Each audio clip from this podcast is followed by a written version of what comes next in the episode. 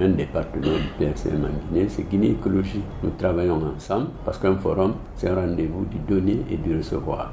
Donc, Guinée Écologie a présenté un profil très positif, notamment tout ce que nous sommes en train de faire à travers les projets que nous avons actuellement en Guinée ici, notamment le projet de restauration de la mangrove des îles Tristao mais aussi le projet RISE relatif euh, à l'application de la hiérarchie d'atténuation sur les infrastructures en zone côtière. Autant que faire se peut, réduire. Euh, Guinée Écologie a eu le projet PRISE qui est financé par la MAVA et que nous exécutons. Tout cela nous a conduit bien sûr à présenter Guinée Écologie avec une face, euh, disons, pas de participants de bas niveau, mais plutôt de participants de haut niveau. Nous avons animé plusieurs panels moi-même. Euh, Panélistes, modérateurs, facilitateurs, Guinée Écologie était très sollicité. On était très sollicité et on a même pu, euh, dans l'un des panels que j'ai animé sur l'éducation environnementale, relancer l'idée de réveiller